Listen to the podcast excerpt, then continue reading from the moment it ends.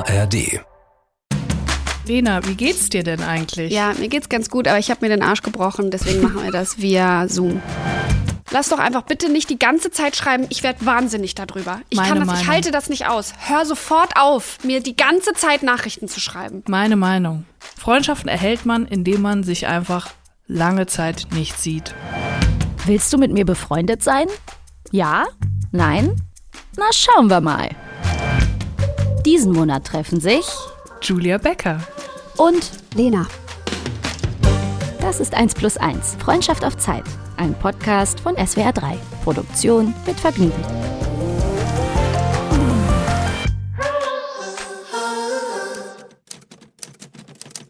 In diesem Monat kommen KonnoisseurInnen skurriler deutscher Ortsnamen besonders auf ihre Kosten. Unsere beiden potenziellen Freundinnen fürs Leben stammen nämlich zum einen aus Unglinghausen, einem Stadtteil von Netphen, und zum anderen aus dem Hannoveraner Missburg-Anderten. Und aus diesen Weltmetropolen heraus haben sich beide von ihnen zu echten Ikonen entwickelt. Die eine wird für ihre Introvertiertheit geliebt und gefeiert, die andere für ihre Extrovertiertheit. Dieser Weg zeichnete sich dabei in ihren jeweils ersten Karriereschritten in der glitzernden Medienwelt bereits mehr als deutlich ab. Während Kandidatin Nummer eins nämlich ein Praktikum im Szenenbild und der Dramaturgie von Sturm der Liebe absolvierte, stand Kandidatin Nummer zwei bereits für K11 und Richter Alexander Holt vor der Kamera. Jahre später wurden dann beide von ihnen auf einen Schlag deutschlandweit bekannt und beide mit ihrer jeweils ersten Single. Heute steht Kandidatin Nummer zwei weltweit vor Kameras und auf Bühnen, während Kandidatin Nummer eins höchst erfolgreich Witze, Tweets und Bücher schreibt, am liebsten zu Hause und nach eigenen Angaben ohne Hose. Ob sich Gegensätze also wirklich anziehen und was, apropos anziehen, eine Türhose ist, vor allem aber, ob die beiden vor unser aller Ohren zu allerbesten Freundinnen werden, das erfahren wir jetzt. Hi. Hallo. Wie, Also- findest, wie, fand, wie fandest du die Introduction? Ähm, interessant. Ich würde ganz gern direkt mit dir über K11 und Richter Alexander Holt reden, wenn es okay ist. Wie stehst Super du dazu? gerne. Wie war die Ja. Zeit? Das war schön. Das war einfach toll. Das war, ähm, nee, unscheiß, in dem Moment, Hammer. Ja, klar. Super geil. Ich habe das gemacht, weil ich halt auf eine Bühne wollte und ich wusste das schon immer, dass ich irgendwas sozusagen präsentieren muss.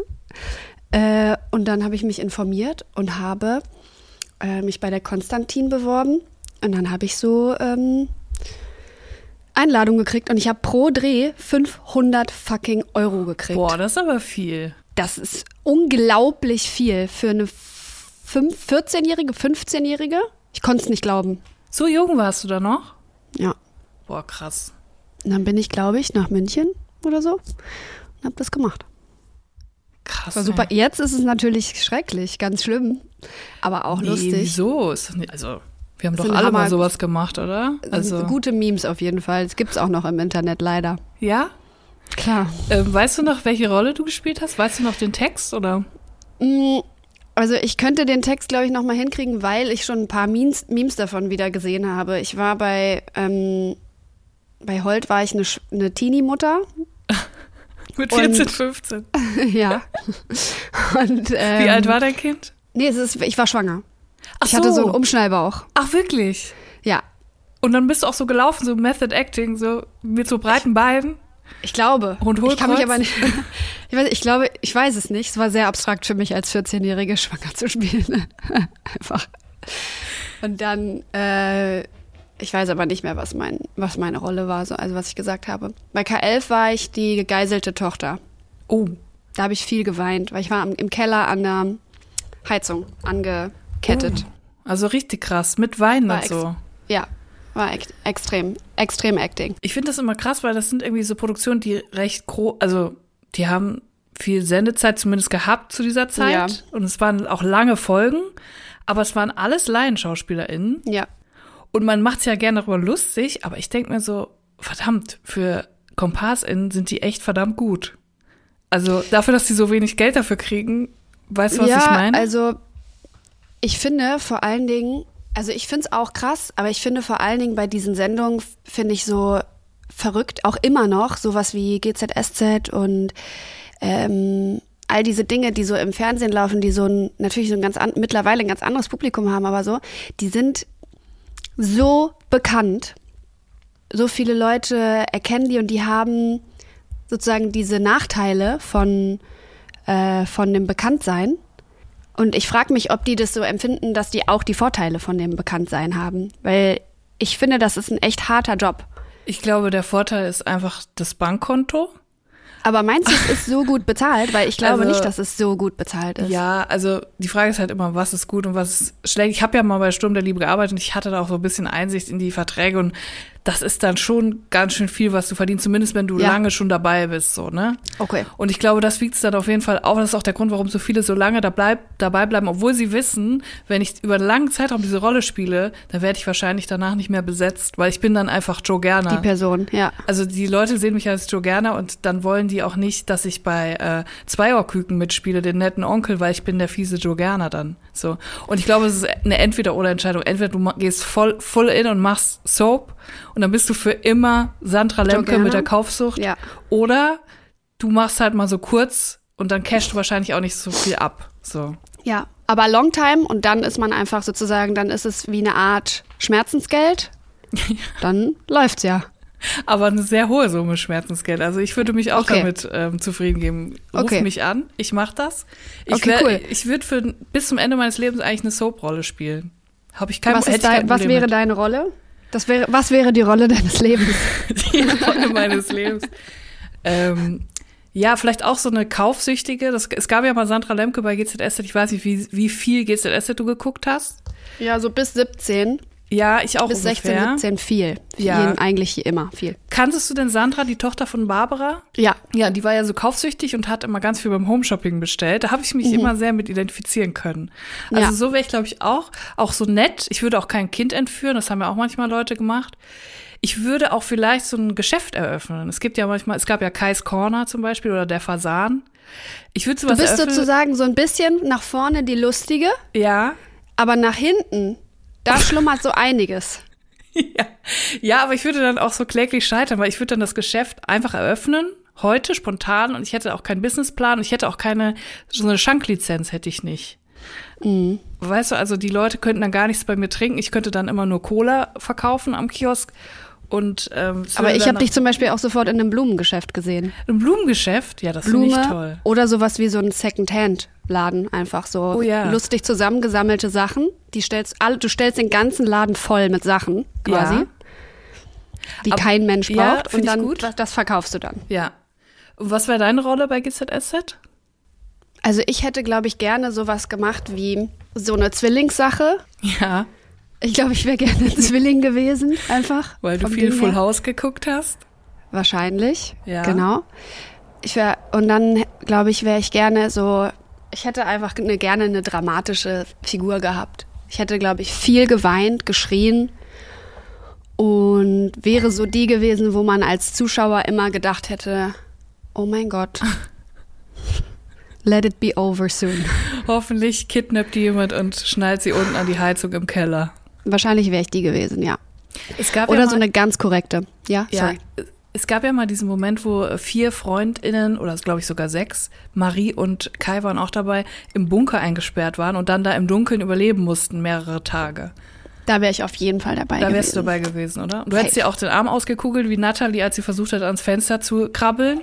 Ich, wär das, ich wäre das volle Programm gewesen. Ich sehe Ich dich auch bisschen so, ich sehe dich ein bisschen so wie eine Frau mit so einem Gestüt auch. Wirklich? So eine hochherrschaftliche, weißt du, so eine adelige. Mein Lieblingsfilm ist ja Sissy. Ist das so? Der Ja. alte Film? Ja, mit Romy Schneider. Ah. Ich kenne mich leider gar nicht. Ich habe das noch nie gesehen. Ich kenne das vom Namen, aber ich habe es noch nie gesehen. Aber so Das ist generell so wirklich- Königin und so, das interessiert mich irgendwie gar nicht so. Ich weiß nicht. Ist es, lohnt es sich wirklich? Sag mal ehrlich Ja. jetzt. Unter ja, uns. doch, wirklich. Nein, wirklich, es lohnt sich. Okay. Und es geht auch nicht nur, also es geht gar nicht so um diese Königin-Sache. Ich bin ja auch gar kein, kein gar kein Royal-Typ, kriegst Ja. du mich nicht mit. ja. Ähm, aber Sissy ist einfach, das ist einfach was anderes. Das ist einfach was fürs Herz. Was fürs Herz. Das ist einfach schön. Und man, und weißt du, irgendwie kann sich jeder auch mit Romy identifizieren und auch mit Sissy, weil sie ist bei ihrem Papa Maxl in Bayern und dann, und dann Franz und dann muss sie ins große Wien und dann ist die Mama vom Max und vom Franzl und Franzl. ach, das ist einfach, weißt du, Ja. das ist, man denkt einfach, Mensch, es ist doch alles so herzig und das ist einfach toll. Ist Sissy nicht die, also Sissy gab's ja wirklich, ne? Ja, Es ist doch die, die mit einer Nagelfeile erstochen wurde am Hafen irgendwo, oder? guck mal, das weiß ich nicht. Ich, ich kenne basically einfach nur diese drei Filme in- und auswendig. Okay, also, aber es ist eine echte, reale Pe Person mal gewesen. Es gab sie Ja. wirklich und Elisa, Gab's Königin Franzl Elisabeth. und so? Ja, Und na klar, Story? natürlich. So, das gibt's, ach die so. gibt's alle. Königin Elisabeth. ach so. Das ist ja alles real. Okay, krass. Okay, guck dir das mal an, ja? ich guck's Bitte. mir an. Ich guck's mir wirklich an. Es ist ein bisschen demanding, weil es sind drei Filme, aber einfach um die whole experience zu haben, muss man schon einmal diese ganzen drei Filme geguckt haben. Ich finde halt auch diese Kleider, ich finde das alles gar nicht so meins. Das ist so André Rieu-mäßig, wie sie dann so da stehen mit diesen großen Reifröcken und so. Es ist irgendwie nicht so meins. Mit diesen aber es ist auch ein Frisuren, bisschen dieser, Locken. ja, ist aber auch so ein bisschen der Widerspruch, weißt du, weil die Sissy, die kommt ja nicht von den großen Kleidern. Die kommt so, vom, die, kommt kommt von der vom Straße, oder was? bayerischen, die kommt vom bayerischen zünftigen, die kommt aus dem aus, die kommt aus einer realen Familie. Die haben keine Reifröcke an. Ach so. Die kommt aus der Realität, Julia. Ach die so, ist die kommt von der Straße, Sissy. Die ist ein, richtig ja, bayerisches... also von der Straße nicht, aber die kommt sozusagen von der reichen Straße. Ach Die so, kommt jetzt, die ja, kommt jetzt okay. nicht aus der, die kommt jetzt nicht aus der, äh, hier, aus der, ich wollte schon sagen, aus der Kirche. Die von der. Leopoldstraße. Also Genau. die ist schon so reich, aber nicht so adelig reich. Genau. Okay. Ja, gut. Ich, ich werde es mal probieren, dir zuliebe. Ich kann aber nichts versprechen. Also, ich bin ja Okay. mehr beim Reality-TV unterwegs. Einfach mal probieren. Da bin ich aber auch. Ja? Das habe ich, da bin ich auch dabei. Was Mm, guckst du denn gerade? Im Moment versuche ich mich durch die Bachelorette durchzukämpfen. Oh.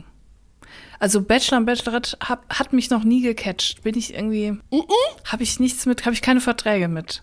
Ach, jetzt komm, aber darauf bauen doch total viele Sachen auf. Ja, ich, ich bin da nicht so. Also diese ganzen Diese ganzen- Dating-Sachen, ich weiß nicht. Aber so Ex on the Beach und alles, das baut ja sozusagen alles darauf auf, auf diesen Bachelor-KandidatInnen. Ich bin da noch nicht drin und die Betonung liegt auf noch. Ich habe aber vor, mich da reinzufuchsen.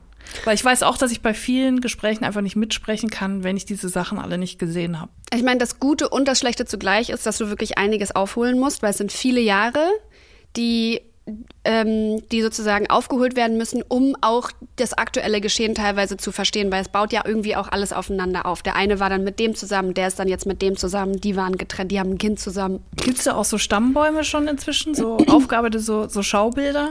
Wer mit wem? Ja, es ist nur die erste Generation sozusagen.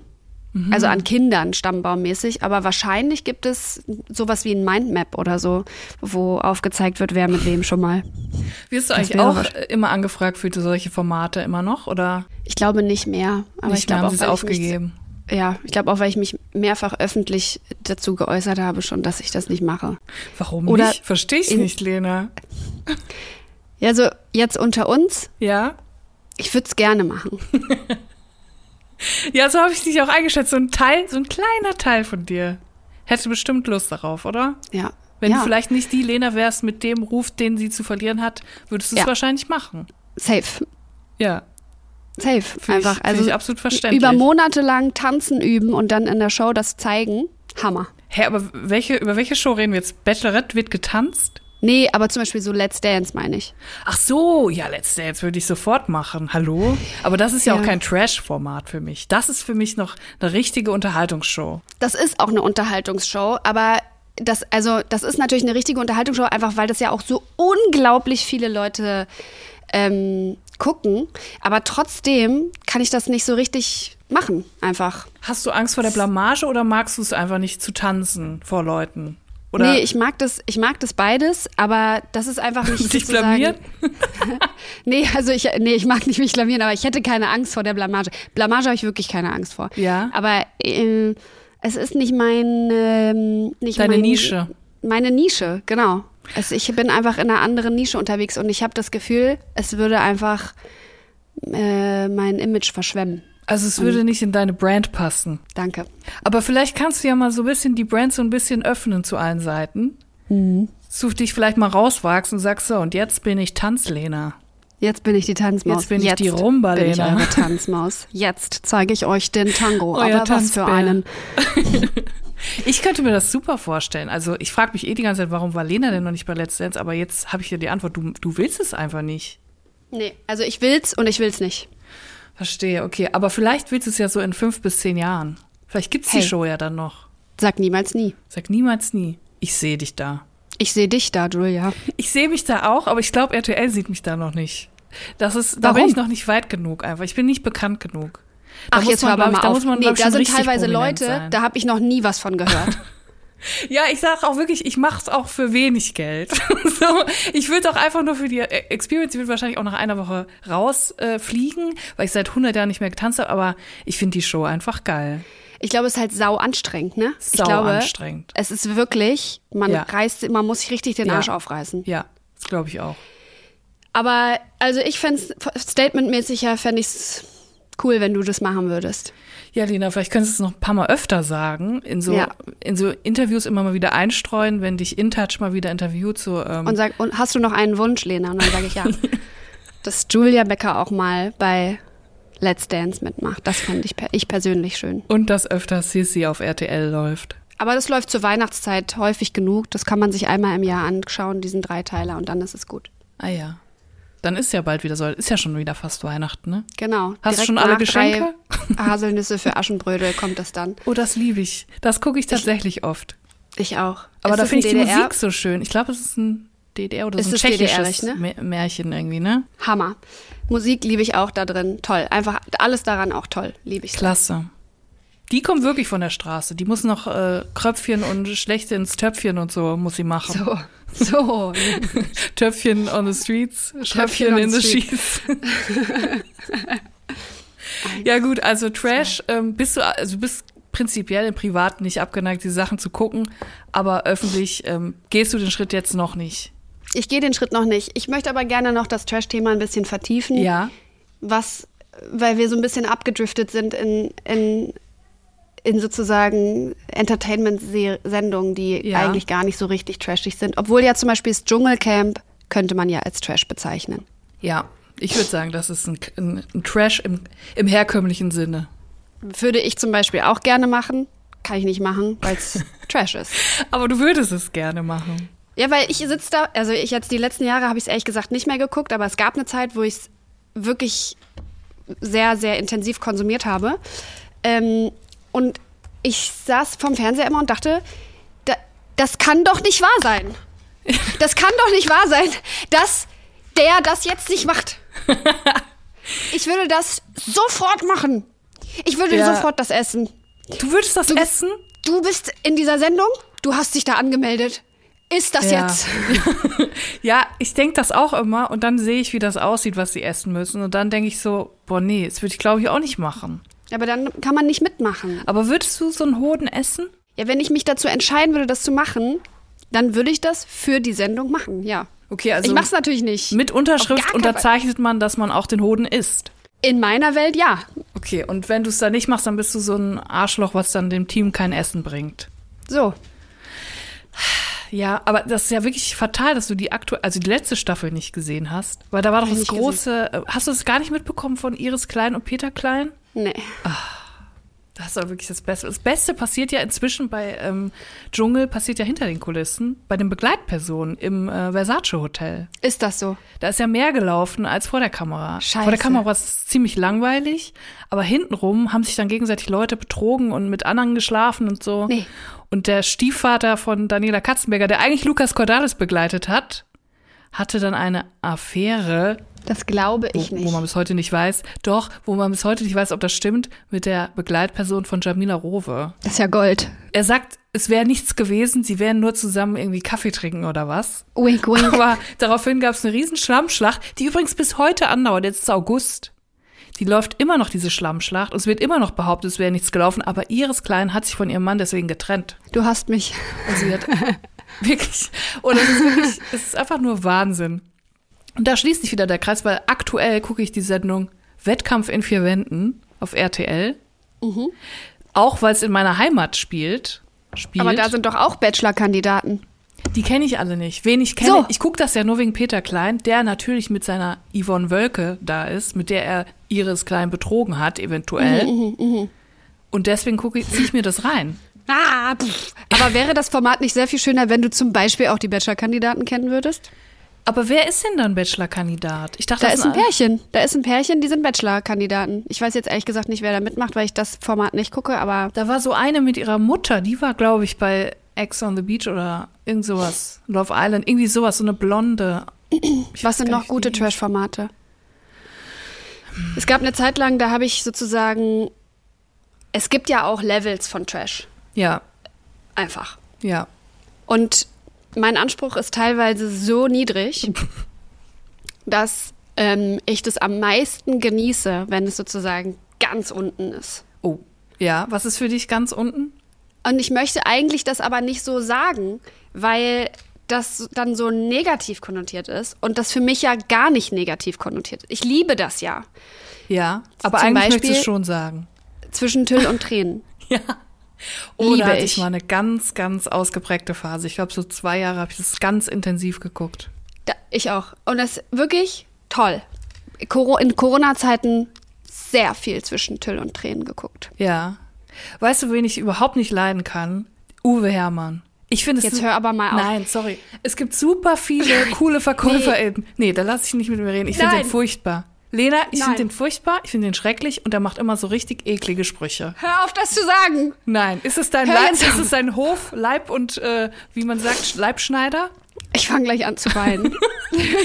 Hat er dir dein Aber weißt du, Brautkleid kann ich dir gemacht? mal ganz kurz, kann ich dir mal ganz kurz sagen, ich habe mir eine Frage nämlich notiert, die ich dir gerne stellen möchte. Mhm. Und du triffst mich damit jetzt ins Herz. Ja, Das ist eine wichtige Frage, Ja. die ich an dich habe. okay. Du hast ja einen Podcast Ja, und du redest ja sozusagen über Sachen und auch über Leute. ja, Und ich denke jetzt, ich habe so einen großen Respekt vor dir. Und hier würde ich gerne mal wissen, wie sozusagen dieses Drini-Gefühl beschrieben werden kann auf diese Sache, die ich dich jetzt frage. Ja. Wenn man über andere Leute spricht und es gibt ja sozusagen einen Unterschied zwischen Gossip, zwischen Abhaten, zwischen sich austauschen und sozusagen Meinungen und Fakten hin und her werfen, soziale sozusagen Gefüge abchecken, wie bist du drauf, wie bin ich drauf. Wenn du jetzt aber über Uwe quasi Ja. das sagst, fürchtest du dich nicht oder fürchtest du dich nicht davor, dass der das zum Beispiel hört und dass der sich dann, dass Nein, der dann erstens traurig ist nein.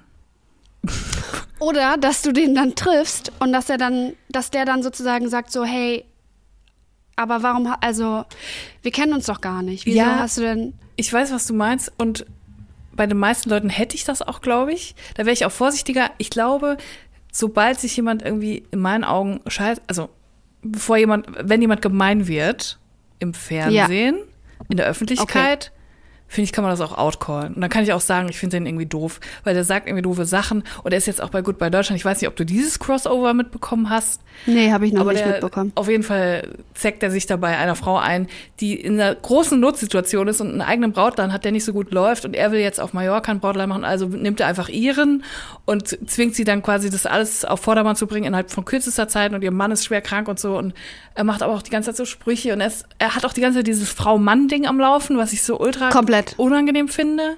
Komplett. Und deswegen hab, ist es mir ehrlich gesagt ziemlich egal, wenn er das irgendwie doof findet, weil ich finde ja auch einiges doof, was er in der Öffentlichkeit sagt. So. Okay.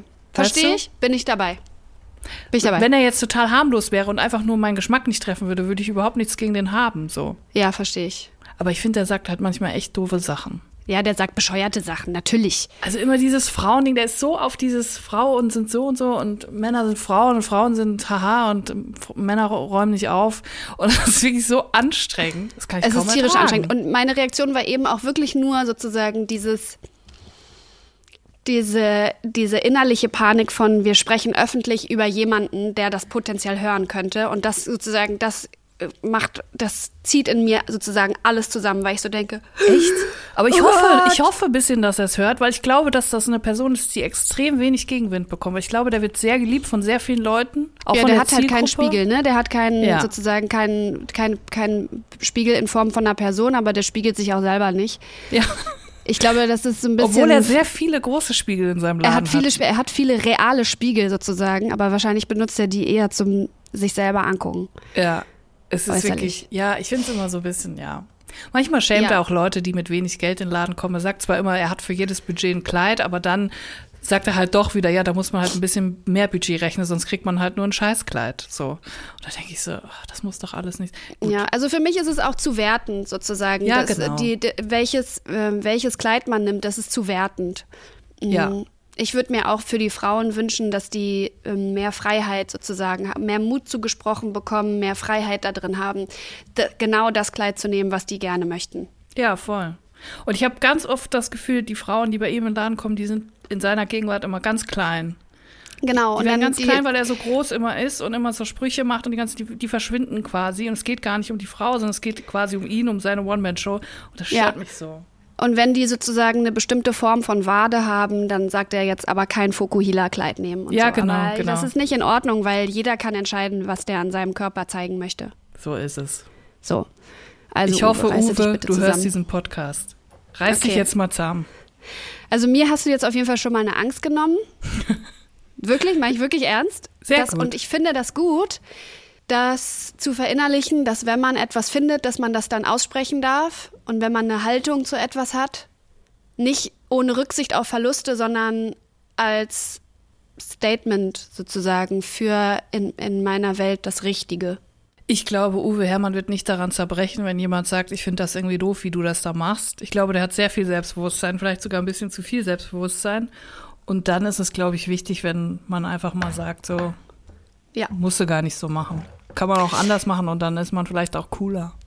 Unabhängig von Uwe finde ich die Sendung super und ich liebe Ich das, wie Frauen, äh, wenige Männer, aber auch ein paar sozusagen, da in diese Läden reinkommen und dann beraten werden und mit einer Vorstellung und manchmal klappt das und manchmal klappt das nicht und dann sind so die Mütter dabei oder die Schwestern oder die Freundinnen oder die Tanten und dann fangen die meisten an zu weinen und dann weine ich mit. Ja. Und das ist, ich liebe das einfach. Das ist so schön. Ich war, bist du jetzt gerade am Weinen? Ich war, ich war vor zwei Jahren auch bei einer Freundin dabei, wie sie ihr Brautkleid gekauft hat. Und dann hatte ich wirklich so komplett diese Sendung die ganze Zeit im Kopf, wie das abläuft. Und was ich mir vorgenommen habe, ist, wenn sie rauskommt mit einem Kleid, erstmal nichts sagen. Was mich so Ja. stört, ist, wenn die Begleitperson dann plötzlich direkt, nee, das kannst du nicht tragen. Nee, das Luisa, das geht nicht. Das, statt der Person mal den Moment zu geben, drüber nachzudenken, wie fühle ich mich jetzt in diesem Kleid, wie, Ja. was ist das Feeling, habe ich mir fest vorgenommen, ich sag einfach nichts. Und ich habe dann auch wirklich immer so Pokerface-mäßig, ich habe mir gar nichts anmerken lassen bei jedem Kleid, aber einmal war dann das perfekte Kleid und ich so, yes! Du, so, und sie natürlich super beeinflusst, aber auch alle anderen so, yes! Und es war natürlich dann auch das Kleid, weil sie sich auch mega drin wohlgefühlt hat, aber Aber es gibt auch wirklich, glaube ich, so ein Gefühl, dass man da, dass alle das sehen, dass das perfekt passt und dass man kommt dann, glaube ich, auch ganz anders. Die, die Mädels kommen dann ganz anders raus. so eine und so, und Attitude, die stehen ja. dann so. Äh, äh, äh, äh, äh, äh. Es ist schon geil. Das ist schon herrlich. Toll. Einfach. Komplett. Ich glaube, wir, wir sollen mal so einen Umschlag öffnen, habe ich gerade gelesen hier. Wir haben ja Umschläge bekommen. Falls Ach so, wir jetzt mache ich selber- einfach. Falls wir lang, selber zu langweilig sind, sollen wir so einen Umschlag öffnen. Ich habe Umschlag 3.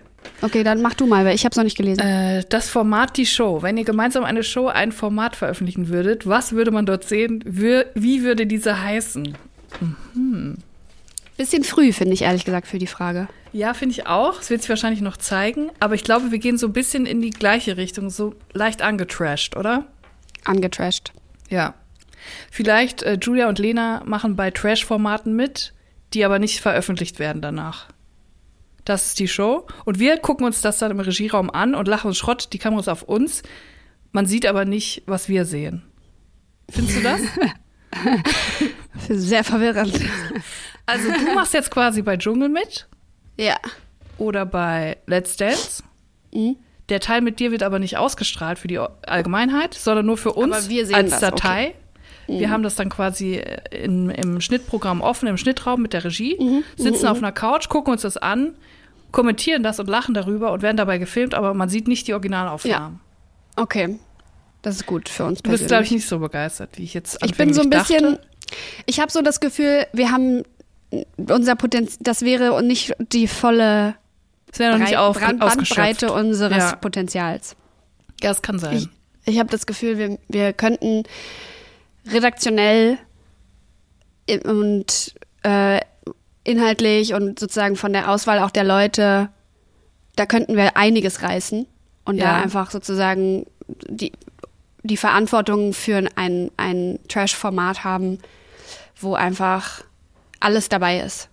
ja, Tränen, Freude, ähm, Wut, ausgekugelter Arm. Genau. Einfach, dass man. Kidnapping. Ich glaube, ich glaube, wir wären kein Schauspiel. Ich glaube, wir wären Reality. Echte Menschen einfach. Ja. Oder sowas wie das perfekte Dinner, aber wir kochen nicht.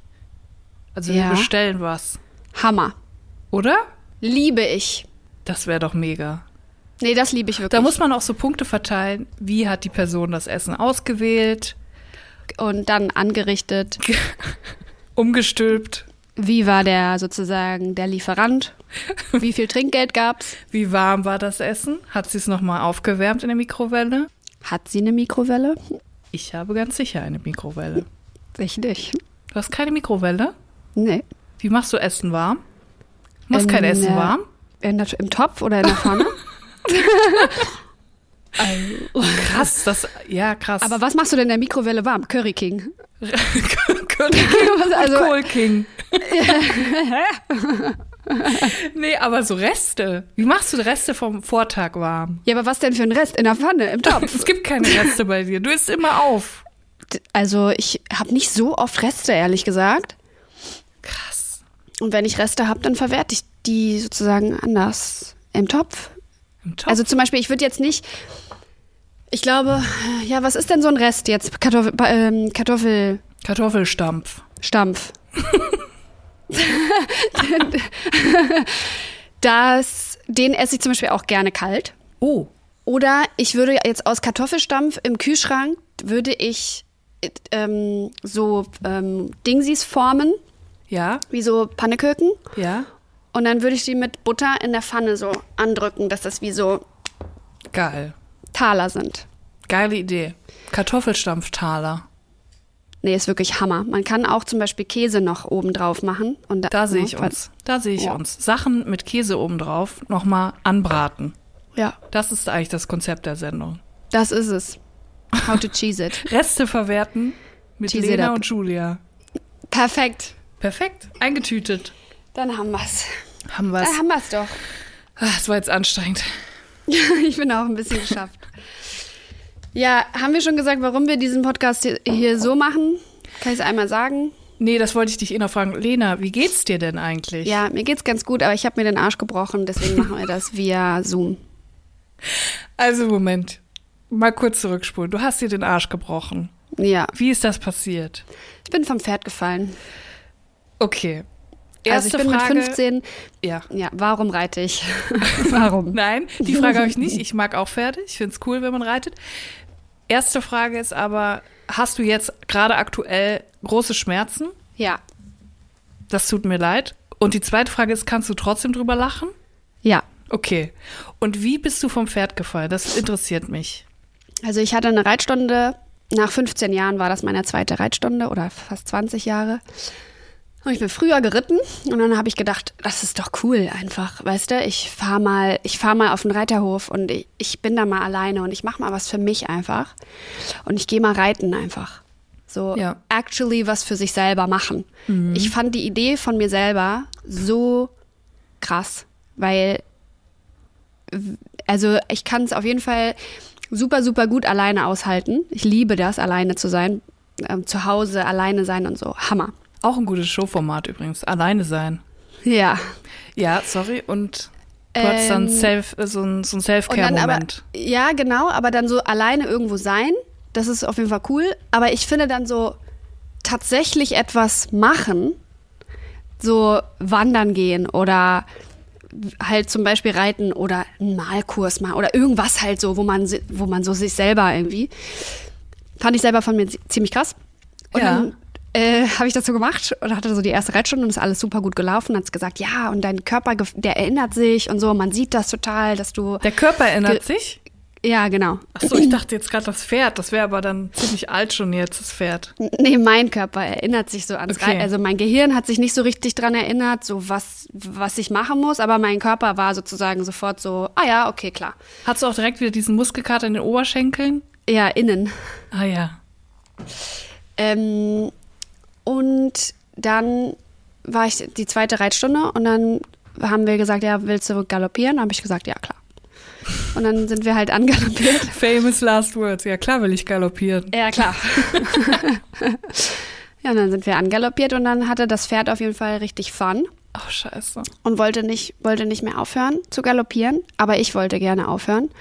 Und dann hat mich so der, wie heißt das, wenn man, wenn man durch diese Kräfte nach außen gedrückt wird? Zentrifugalkraft? Danke. Davon wurde ich so nach außen gedrückt Nein.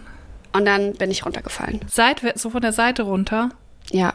Und dann bin ich quasi auf den unteren Rücken gefallen und dabei sind mir zwei Wirbel gebrochen. Oh mein Gott. Und dann, ähm, genau. Und jetzt habe ich damit so ein bisschen zu tun. Das ist auf jeden Fall echt nicht witzig gewesen. Die ersten Tage waren auch echt scheiße und waren auch emotional hart, äh, weil man auch nochmal so auf ganz andere Gedanken kommt und dieser dumme Spruch, es muss erstmal was passieren, dass man auch an sein äh, Pferd, dass man seine Gesundheit wertschätzt. Ehrlich Äh, gesagt, das- nein. Es muss erstmal nichts passieren. Man kann es auch so wertschätzen. Man kann es auch so wertschätzen, aber also ich bin auf jeden Fall jetzt nach dem Unfall nochmal Geerdet. deutlich geerdeter, ja. Aber das ist ja wirklich der Horror, weil, also ich stelle mir vor, dass du dann auf dem Boden liegst und dann merkst du, okay, irgendwas ist gar nicht richtig jetzt in meinem Rücken und es tut unglaublich weh und wahrscheinlich kannst du dich auch erstmal nicht bewegen, ne? Ja, Man kann sich gar nicht bewegen, man kann vor allen Dingen nicht aufstehen, hinsetzen, bücken, Scheiße. irgendwelche Sachen aufheben und es ist alles so Horror. erschwerlich und nicht schön und Aber das Pferd hat dann, also das Pferd ist dann weiter und ist nicht irgendwie auf dich ungünstig noch drauf geraten Nein. oder so. Okay. nee, nee. Ja, Horror. Und äh, ist ja alles irgendwie gut, gut gelaufen, so Glück im Unglück mäßig und ich habe jetzt einfach nur Schmerzen und es ist nichts, ähm, was sozusagen mich langfristig beeinträchtigt. Aber wenn man dann da so rumliegt und dann so kurz denkt, okay, es ist, es fehlt nicht, es hätte nicht viel gefehlt und dann wären einfach sozusagen meine Beine nicht mehr zu benutzen gewesen. ja.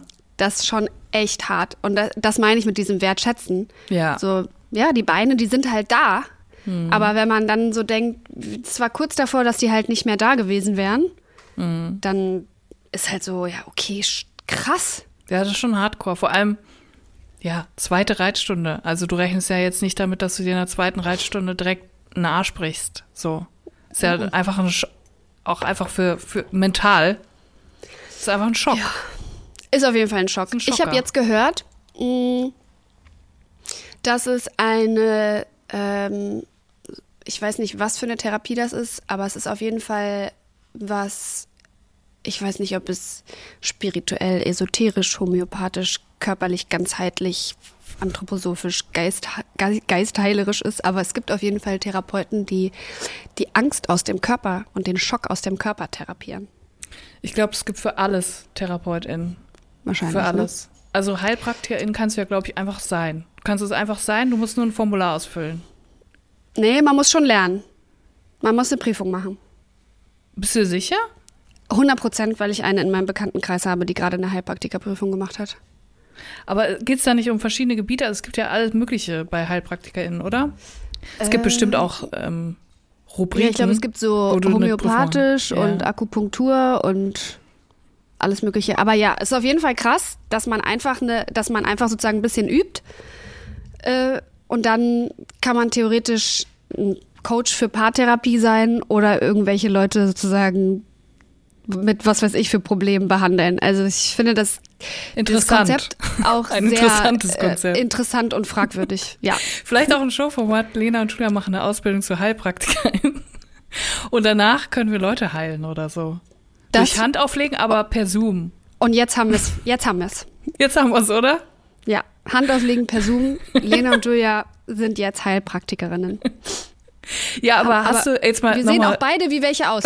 Ganz unterschiedlich sehen wir genau wie eine Heilpraktikerin aus. Ich brauche nur noch so eine Kette mit so großen bunten Kugeln, die ich so selber bemalt habe mit Plackerfarbe. Und eine große, eine so eine bronzefarbene Sonne hier. Angelika. Naja, aber ähm, hast du jetzt Angst vorm Reiten nochmal irgendwann zu reiten oder wirst du dich Nee. wieder aufs Pferd wagen? Ich werde mich wieder aufs Pferd wagen. Das finde ich gut. Ja, manchmal läuft's halt so, ne? Also manchmal hat man halt einen Unfall, manchmal hat man auch in der Küche einen Unfall und schneidet sich einen Finger ab. So. Mal bist du der Hund, mal bist du der Baum. So ist es. Mal bist du das Pferd, mal bist du Lena. So. Ich finde das gut. Das Pferd an sich, es war wahrscheinlich einfach ein bisschen wild in dem Moment. Es hat sich gefreut. Lena will Ehrlich mit mir gesagt, ich- galoppieren. Ja, ich glaube wirklich, das Pferd hatte einfach einen geilen Tag. Die Ja. hatte einfach Bock. Ja. Ich verurteile auch das Pferd 0,0. Wirklich. Manchmal sind es einfach so die Umstände. Da passiert sowas einfach. Es passiert. Aber du Mhm. wirst jetzt wieder gesund, ne? Ja. We- Weißt du, wie lange du noch jetzt noch da im Schneider sitzt oder wie sitzt du da jetzt immer? Ich sitze, pass auf. Tu dir bloß nicht weh. Oh, du hast so ein Kissen. Ein Arsch. Ist das ein Toilettensitz? Nee, es ist so ein Schaumstoff. Hast du dir heimlich ein Klo eingebaut? Auf, dem, auf dem Bürostuhl? Ich kann pinkeln, wann ich will. Das Zoom-Klo. Hi und herzlich willkommen zu einer neuen Folge von Zoomklo.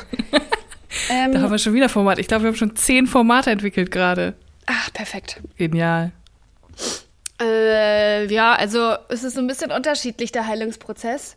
Zwischen acht und zwölf Wochen soll man auf jeden Fall erstmal Äh. ruhig machen. Bis und, Weihnachten. Jetzt hör mal auf. Aber an Weihnachten ist dann das Weihnachtswunder. Dann, dann kommst du auf einmal so in den Raum und bist hell erleuchtet. Vor den Weihnachtsbaum. In so einem ähm, in so einem Hüpfsprung. Wie heißt der? In so einem Dab-Hüpfsprung, weißt du? Wo man so immer so einen Zwischensprung hat, die Kinder. So ein Froschsprung? Ach so, so ein Nee. Hopserlauf. Die- so ein Hopserlauf. Ja. Da habe ich auch So eine, ich eine ganz andere Vorstellung gehabt als Kind, wie viel Zeit später mein Leben von Hopserlauf bestimmt wird. Also ich Hast du dachte, das viel warst ich du ein habe das super Hopsermädchen? viel gemacht. Ich war ein Hopsermädchen. Ich bin den ganzen Tag draußen gewesen, habe die ganze Zeit Hopserlauf gemacht und dachte, Ja. dass man das ist eine Fortbewegungsart, auch wenn Das wir ist eine erwachsen Fortbewegungsart. sind. Bewegst du dich Das ist im so. Hopserlauf fort? Also wenn du jetzt nicht gerade verletzt bist?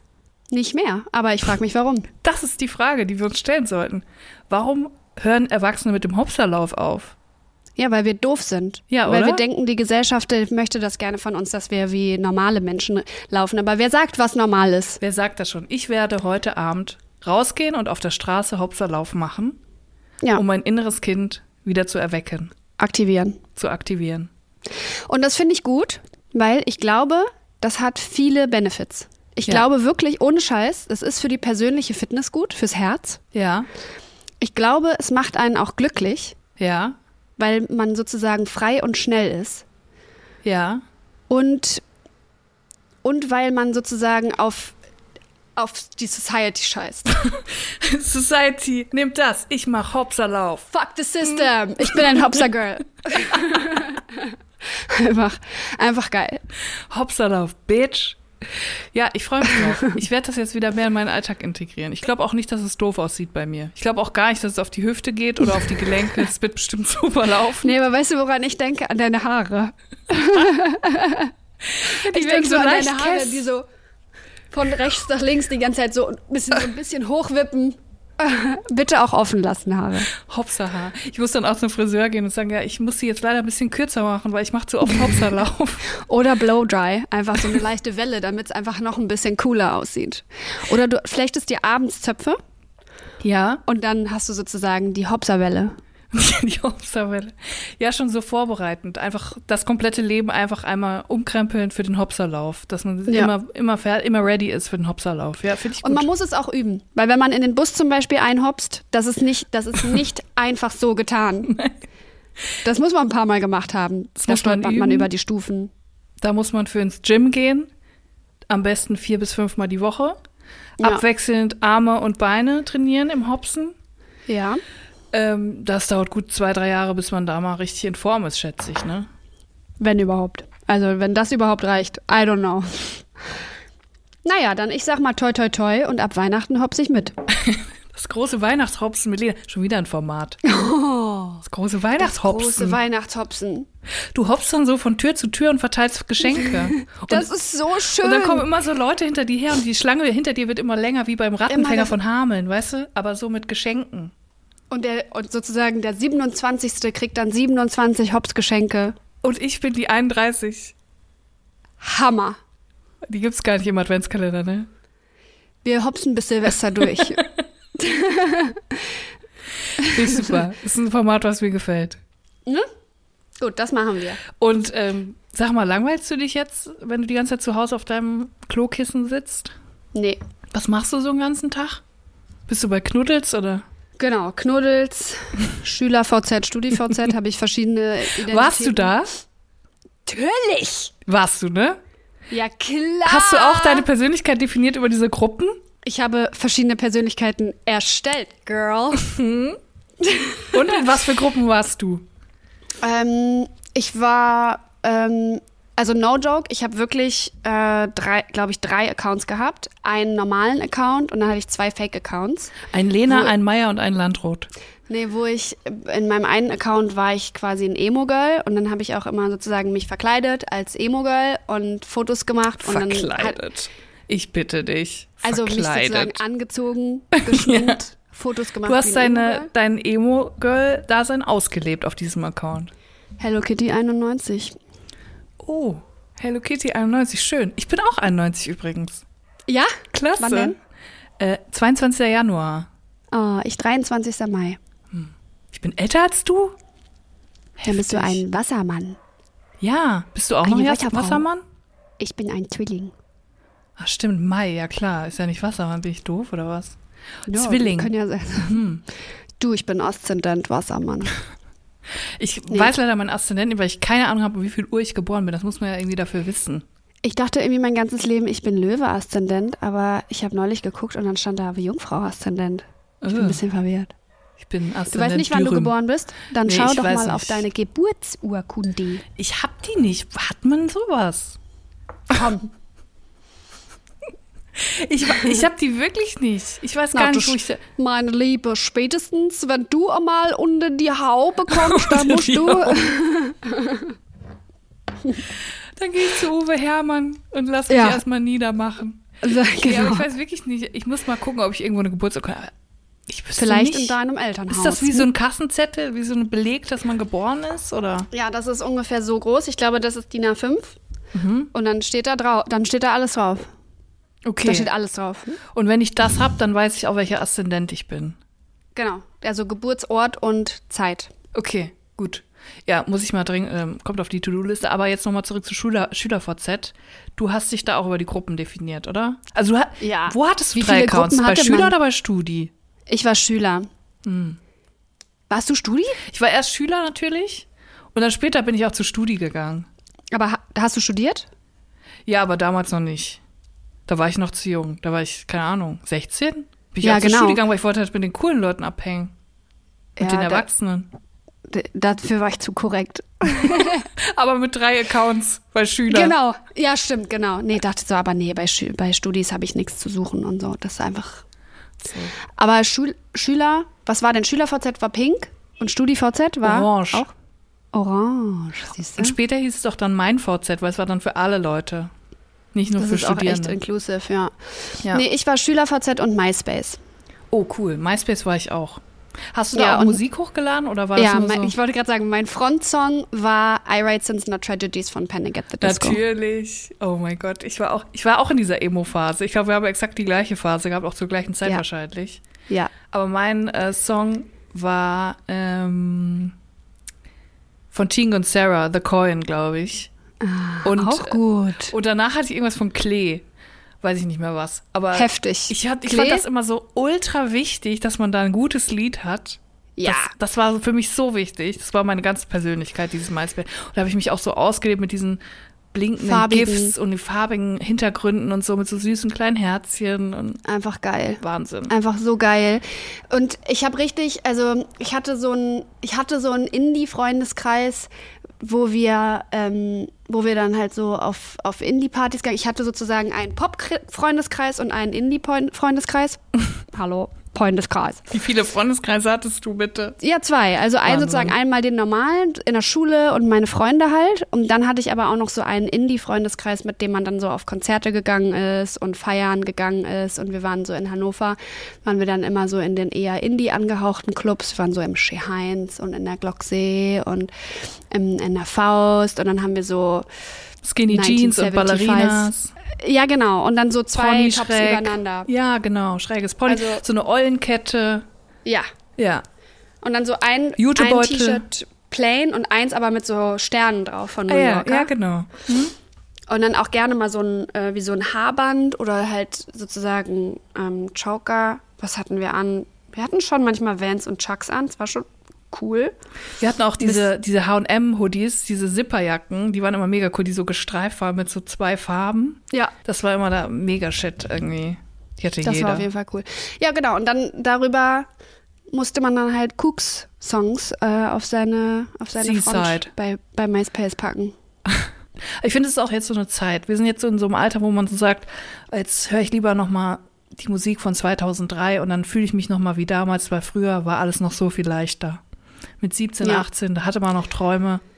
Ja, ich habe jetzt auf der Straße so ein paar Mädels gesehen, die da so rumgelaufen sind und die haben halt so ganz ironiefrei, das ist the rhythm of the night gehört. Ja, verstehe Und ich. dann dachte ich so, ah ja, Ja. okay. Ja. ja, es kommen jetzt langsam auch die ganzen Songs wieder, die erst 15 Jahre alt sind, aber jetzt schon wieder so quasi in diesen, diesen Beats so gecovert werden. Habe ich jetzt auch beim Friseur gehört. Da laufen halt so die ganzen Songs aus unserer Zeit jetzt, aber neu Was machst du aufgelegt. denn beim Friseur? was ich beim Friseur mache. Äh, Ja. Ich, ich habe mir die Haare schneiden lassen beim Friseur. Aber ja, genau, schneiden, färben. Was machst Färben, Strähnchen. Ich bin Strähnchen-Girl. Und Hm. zwar, also ich habe jetzt gelernt, ich habe hier vorne, habe ich ja, ich habe, was viele nicht wissen, ich habe hier vorne eine graue Strähne. So. du? Nein, wirklich. Die, Leu die Leute denken aber, also ich habe jetzt gestern Nachrichten bekommen, dass ich ja so eine wunderschöne Scandinavian Hairline habe.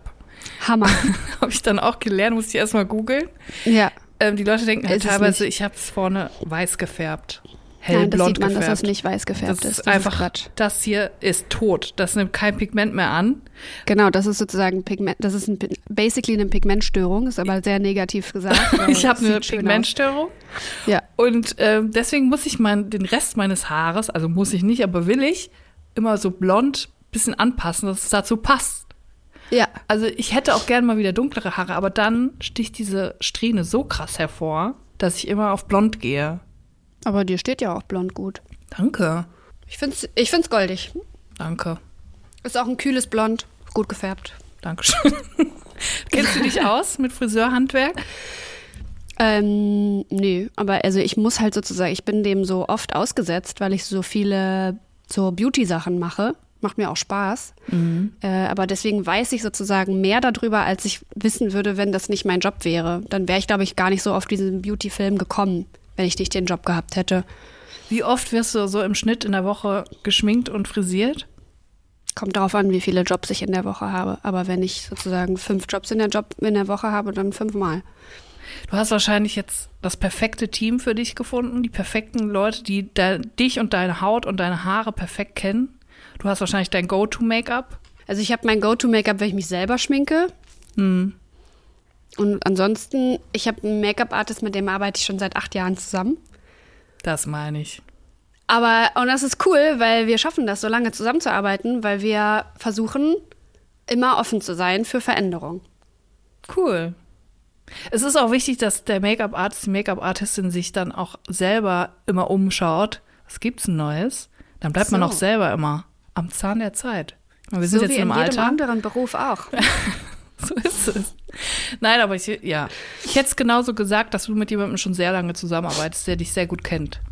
Ja, ich bin kein Typ für äh, viele verschiedene Leute. Ja. Ich weiß nicht, es ist mir einfach dann, ich schaffe das nicht vom, von der Emotion her. Von, von Emotionen. Ich schaffe ich einfach Emotion. nicht. Es ist mir einfach zu doll. Ich denke dann so, nee, das packe ich. Ich schaffe auch nicht, so eine Geschichte oder etwas, was mir passiert ist oder so, das oft zu erzählen. Ja, das ist dann so mühsam. Nee, jetzt nicht nochmal. Nee. Nee, ich kann nicht. Aber das ist, glaube ich, auch so ein Ding. Jetzt sind wir. Du bist ja auch schon. Nee. Doch, du bist auch 32. schon 32. Wir sind ja, Ja. beide 32. Jetzt ist man dann aus so einem Alter, wo der, wo der Kreis dann immer kleiner wird. So.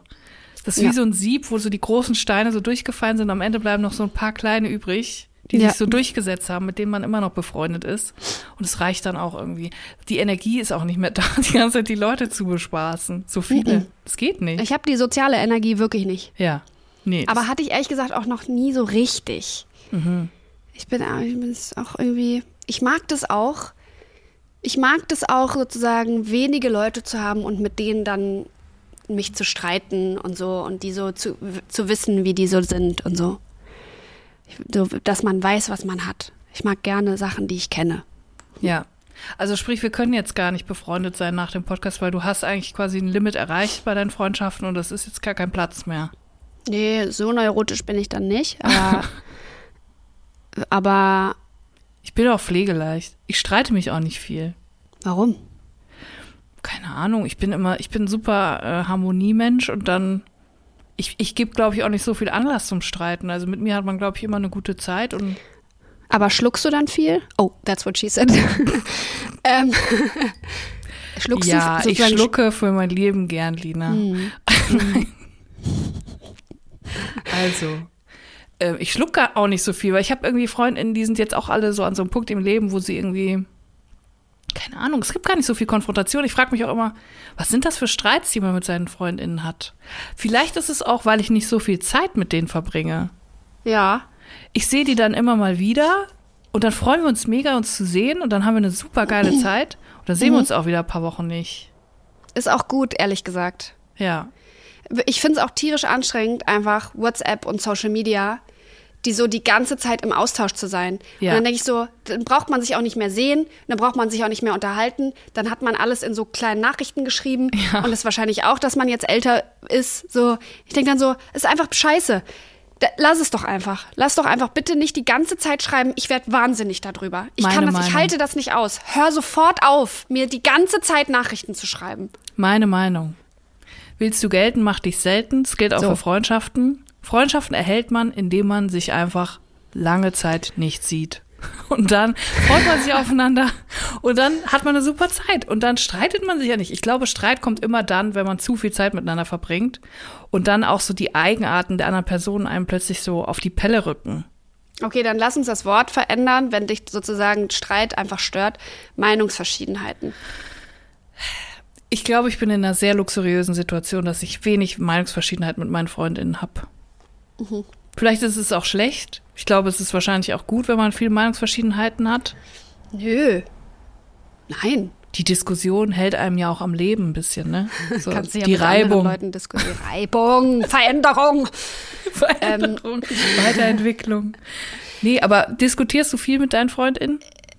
Mm, nee, aber also ich diskutiere nicht, aber für mich ist es schon wichtig, immer sagen zu dürfen, was man so, wie, wie man sich so fühlt und das sozusagen auch ohne Rücksicht darauf, ob man jetzt dem anderen damit so auf die Füße tritt. Also Voll. und dann, das heißt ja dann nicht, dass man sozusagen eine Meinungsverschiedenheit im Sinne hat von einer Diskussion oder einem Streit, aber man geht schon das, also ich möchte schon das Risiko eingehen, dass der andere sauer ist oder verletzt ist oder whatever, einfach damit wir eine Verbindung haben, die äh, ehrlich ist. Also du Das meinst jetzt damit, wichtig. dass du dann zum Beispiel auch mal sagst, du, du nervst mich jetzt gerade. Und dass die andere Person es dir dann nicht krumm nimmt, sondern sagt, okay, vielleicht habe ich dir 14 Sprachnachrichten zu viel geschrieben. Du hast recht. Ja, oder hier, ich fand dein Verhalten hier irgendwie blöd. Ja. Es ist mir so irgendwie negativ aufgestoßen und ich habe mich davon, was weiß ich, zurückgewiesen gefühlt oder übergangen oder whatever. Ja, das finde ich auch wichtig. Das ist auch wirklich, also das macht ja auch eine Freundschaft aus, dass man dann, wenn man sowas gesagt bekommt, nicht eingeschnappt ist, oder? Also dass man dann Genau. sagt, stimmt, ich muss mal ein bisschen drüber nachdenken, vielleicht hast du recht. Aber dann hast du ja einfach supergeile Ultra-Freunde, die da so voll in den ruhigen Konflikt mit dir gehen und sagen, hey, liebe Julia, das nehme ich an. Darüber werde ich erstmal nachdenken. Ich glaube, ich, ich habe halt wirklich nur, also richtige Freundinnen, würde ich sagen, habe ich drei. Das ist doch gut. So, und das war's. Und ich glaube, das Ja. ist der Schlüssel zum Erfolg, weil wenn du dann irgendwann weißt, mit wem bist du so auf einer Welle und mit wem kannst du dich gut austauschen und wer ist empathisch und wer kennt dich gut und wer kann gut damit umgehen. Ja. Also ich finde, dann zumindest bei mir gab es auch, glaube ich, die Situation noch nicht, dass man jetzt gesagt hat, du, n- das war jetzt scheiße oder so. Bis Ich jetzt. auch drei. Das kommt bestimmt noch. Du hast auch drei. Ist doch Ich eine gute. Zahl. Ja. Und man hat ja auch mit verschiedenen, also bei mir sind das alles Frauen, mit verschiedenen Freundinnen sozusagen verschiedene Themen, die man so Ja. hat. Das- also mir reicht das auf jeden Fall dicke, also mir reicht das dicke aus, mir ist es manchmal zu, schon zu viel. Ja. Das Weil muss man dann- ja auch erstmal pflegen. Das ist ja auch äh, Ja. Instandhaltungszeit. Und dann hat man sozusagen den sozialen Druck von die, der Instandhaltung der Familie. Ne? Dann da auch noch ja dann Karriere auch noch Leute. auch noch. Ich sag mir auch, der Tag hat auch nur zwölf Stunden. Was soll man denn, was soll man das alles machen? Muss ja auch noch mal irgendwann schlafen. Muss ja auch noch Trash-TV gucken, ganz ehrlich. so. Was guckst du jetzt gerade? Jetzt gerade gucke ich ja Wettkampf in vier Wänden. Ah ja, hast du gesagt. Ja. Ich gucke gerade Painkiller. Ich bin jetzt gerade bei einer Serie. oh, was ist das? Kenne ich nicht. Das ist ein Netfli- Netflix-Format über Oxycontin. Das Über ist was? ein äh, das ist, ein, äh, das ist eine Serie nach wahren Begebenheiten eine, äh, über das Schmerzmittel Oxycontin. Ähm, das ist, ähm, das sind gar nicht so viele Folgen, aber es ist super krass. Also es ist wirklich, ich bin, wenn ich das gucke, ich bin auf 180. Ich kann nicht entspannt auf dem Sofa sitzen. Ich sitze quasi, ich sitze so und so und mache die ganze Zeit so. Nee, nee. Nee. Und es ist so schlimm. Es ist wie, äh, ich hatte das das letzte Mal, als ich geguckt habe, Making a Murderer. Weißt du, so Sachen, die wirklich passiert sind und die dann, die dann sozusagen, da- worüber dann berichtet wird. Also es ist, äh, wie sagt man dazu, wenn es echt ist, aber gespielt wird. Also es ist sozusagen eine Serie nach wahren Begebenheiten. Und am Anfang der, jeder Folge sitzen bis jetzt drei Frauen. Ähm, ich habe, weil ich drei Folgen erst gesehen habe, sitzen die da auf dem Sofa und sagen, ähm, das ist eine Serie, die ist nach wahren Begebenheiten, ähm, aber due to dramatic und äh, irgendwie, keine Ahnung, Reasons, wurden Namen oder äh, manche Dialoge angepasst. Ähm, was aber nicht verändert wurde, ist, und dann halten die so ein Foto hoch, ähm, dass mein Sohn mit 27 an einer Pille Oxycontin gestorben ist. Und dann zeigt sozusagen, jede Folge geht dann immer weiter, beleuchtet dann verschiedene Personen, die dieses Schmerzmittel genommen haben und es erzählt diese ganze Geschichte von, wie dieses Schmerzmittel in die Welt und warum das sozusagen entwickelt wurde von, der, von diesem einen Typen aus der Pharmaindustrie, der die Firma bla bla bla. Ähm, und es ist so schlimm, also mich killt das gerade. Ich finde das so heftig. Kann ich verstehen. Mich nehmen auch Sachen am allermeisten mit, wenn sie wirklich passiert sind. Und ähm, deswegen finde ich auch, wenn sowas gemacht wird, muss es extrem gut gemacht werden und auch extrem taktvoll. Es muss also man muss da mit Feingefühl rangehen. Wenn es echte, Fä- deswegen mag ich auch kein True Crime, Offenlegung. Ja.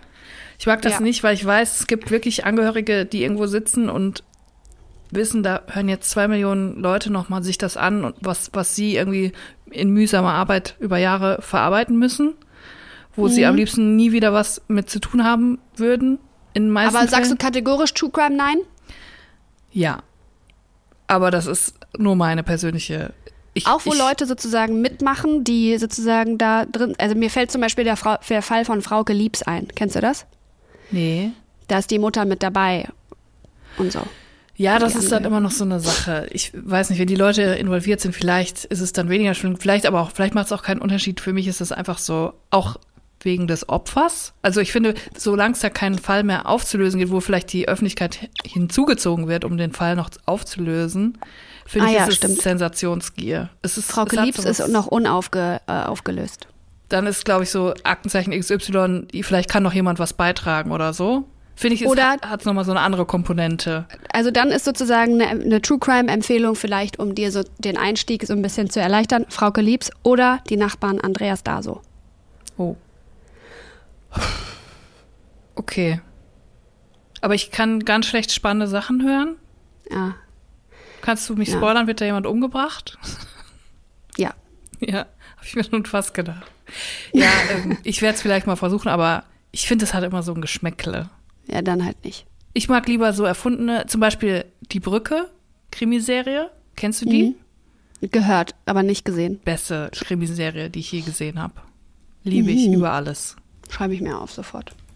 Es lohnt sich wirklich. Okay. Also die, also Painkiller ist auf jeden Fall Painkiller. echt und gut umgesetzt. Also es ist sozusagen, es ist dramaturgisch gut, es ist gut besetzt, es ist basically wie ein Film gemacht. Also ich finde es filmerisch sehr gut. Manchmal hat es so ein sehr dokumentarisches Gefühl, aber nicht so oft. Manchmal ist es wie so ein, wie so ein guter Krimi und manchmal ähm, schlägt es so über in wie so eine Wolf of Wall Street Machart, so eine total überzogene, äh, so, also so filmisch richtig geil umgesetzt, finde ich. Interessant. Ich habe es notiert, Lena. Gut. Ja, wollen wir dann mal Schluss machen? Ich glaube, wir machen jetzt mal Schluss. Ich bin auf jeden Fall jetzt sehr aufgeregt. Ich auch. Ich schmeiß mir jetzt erstmal eine Valium ein. Wie heißt das? Oxykant? Nee. Oxycontin. Also, ich würde sagen, wir hören uns nächste Woche wieder, oder? Ja, alles klar. Dann bis nächste Woche. Ich kann nicht mehr. Und es, aber die erste Folge hat mir persönlich sehr, sehr gut gefallen. Also es war auf jeden Fall. Mir auch. Ich werde mich aber nicht mehr bei dir melden in der Zwischenzeit in der Woche jetzt, weil dann freuen wir uns wieder richtig aufeinander. Okay. Okay. Das Bis finde ich nächste gut. Woche. Danke, tschüss. Tschüss.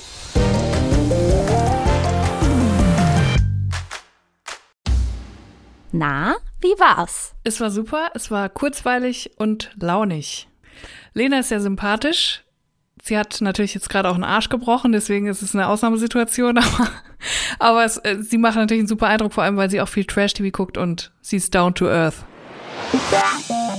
Es war sehr nett. Ich fürchte mich ja immer so ein bisschen vor so unbekannten Situationen und dann auch noch unbekannten Leuten. Und deswegen bin ich so ganz beruhigt. Es war sehr richtig schön.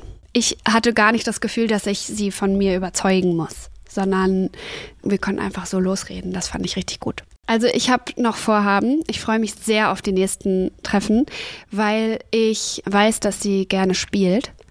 Ähm, und ich weiß, dass sie gerne Sims spielt, aber ich weiß sonst nicht so viel. Und deswegen würde ich gerne mit ihr darüber reden, wie ihr Gamer-Alltag aussieht. Das war's für diese Woche mit 1 plus 1. Freundschaft auf Zeit. Lass uns gerne eine Bewertung da und schreib uns eine Mail, wer sich hier noch begegnen soll, an 1 plus 1 at swr3.de. 1 plus 1 ist ein Podcast von SWR3. Produktion mit Vergnügen. Eine neue Folge gibt es jeden Mittwoch auf swr3.de, in der ARD-Audiothek und überall, wo es Podcasts gibt. Produktion Lisa Golinski und Jo Bischofberger. Redaktion Christina Winkler. Technische Betreuung Maximilian Frisch. Schnitt und Mix Sebastian Wellendorf und Maximilian Frisch. SprecherInnen Maximiliane Hecke und in den Teasern Max Richard Lessmann. Außerdem an diesem Podcast beteiligt Matze Hilscher, Maxi Stumm, Marc Bökle und Lina Bajorat.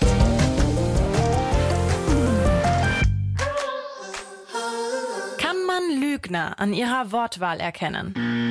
Wie kann man das Tor zur Hölle schließen?